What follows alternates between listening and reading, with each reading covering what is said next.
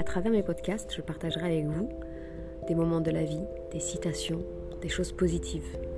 Car à 41 ans, maman de trois enfants, la vie n'a pas toujours été facile, mais ce que j'en ai tiré, c'est que le positif attire le positif.